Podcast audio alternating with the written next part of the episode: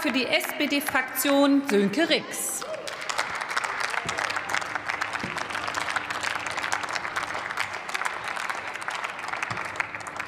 Frau Präsidentin, liebe Kolleginnen und Kollegen, liebe Kollegin Beer! Ich weiß nicht, ob Sie den Gesetzentwurf tatsächlich gelesen haben. Und ich, und ich, weiß, auch, und ich weiß auch nicht, ob Sie ihn wirklich mit der, mit der alten Gesetzeslage verglichen haben.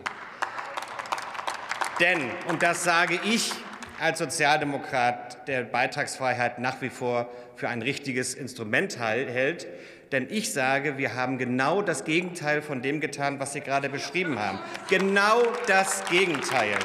Im Gegensatz, im Gegensatz zum Gesetz, was damals von der CDU, CSU und der SPD auf den Weg gebracht worden ist, schränken wir die Möglichkeit der Beitragsfreiheit mit diesem Gesetzentwurf ein. Wir, wir fahren es zurück. Es, wir, wir, geben mehr in die Qualität, mehr in die Qualitätspunkte und weniger und weniger für die Beitragsentlastung. Das ist aktuell die Veränderung vom Gesetz, das wir beide gemeinsam mal beschlossen haben, zum Ampelgesetz. Das müssen Sie einfach anerkennen. Das sind Fakten, Frau Bär. Das sind Fakten, Frau Bär. Und Sie haben deshalb von verpasste Chancen. Ich mich auch, kann mich auch noch erinnern, als der Kollege Serstein-Pauli das gesagt hat. Ich finde, Sie haben jetzt Ihre Chance vertan, hier tatsächlich zum aktuellen vorliegenden Gesetzentwurf was zu sagen. Und das wundert mich wirklich tatsächlich, weil ich die Debatten und die Verhandlungen mit der Union damals geführt habe. Und ich hätte jetzt eigentlich erwartet, dass Sie gesagt haben, denn Sie, es war die Union, die damals uns dafür kritisiert hat, dass wir die Beitragsfreiheit reingebracht haben. Und ich hätte mich gefreut, wenn Sie jetzt zumindest anerkannt haben, dass die Ampelkoalition den Weg verlassen hat, der damals gemacht worden ist. Das hätten Sie ruhig mal tun können, denn wir machen jetzt mehr in Beitrags äh, wir machen jetzt weniger in Beitragsstabilität und mehr in Qualität. Im Gegenteil, wir werden sogar und das ist, äh, sage ich mal, nach wie vor, und Sie fragen nach der Verbesserung gefragt der aktuellen Situation. Wir als Bund haben in der Vergangenheit über 9 Milliarden Euro in die Hand genommen zur Verbesserung der Qualität in Kindertagesstätten.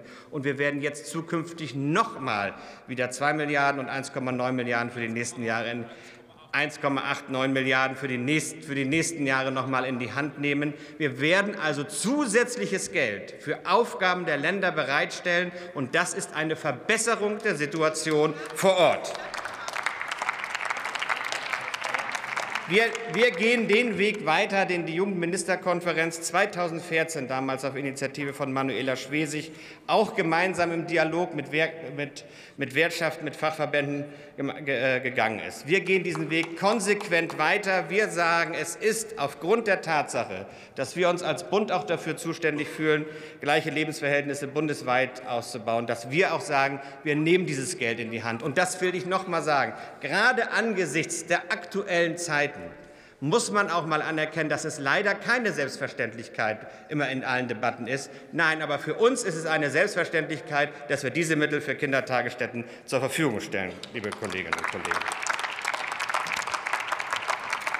Und mit diesem wirklich großen Gesetz ähm, setzen wir das fort, was wir in der Vergangenheit begonnen haben und was wir auch noch in der nächsten Zeit mit dem Startchancenprogramm, mit der weiteren Reform bei BAföG, mit der Kindergrundsicherung. Wir werden für bessere Chancen für Kinder sorgen. Das macht die Ampel, das macht die Fortschrittskoalition. Dankeschön.